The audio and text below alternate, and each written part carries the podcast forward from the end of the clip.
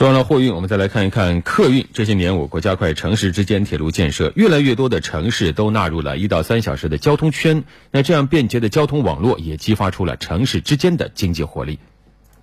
八月八号一大早，马兴来到防城港北站，通过最近的一班动车，将加冰密封好的海鲜运往南宁、柳州、桂林、梧州、百色，最快一小时，最慢四小时就运到了客户手中。我们这个海鲜以前的话只能卖给本地人和旅游客，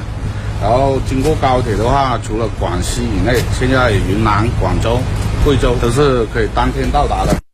目前，广西五纵五横的干线铁路网基本成型，形成了以南宁为中心的高铁交通圈，一至两小时通达广西区内所有城市，三小时左右通达周边省会城市，十小时左右通达长三角和环渤海地区主要中心城市。日益完善的城际高铁，也在潜移默化地改变着人们的生活。早上在广州喝早茶，品尝粤式风味；中午来桂林喝油茶。观赏桂林山水，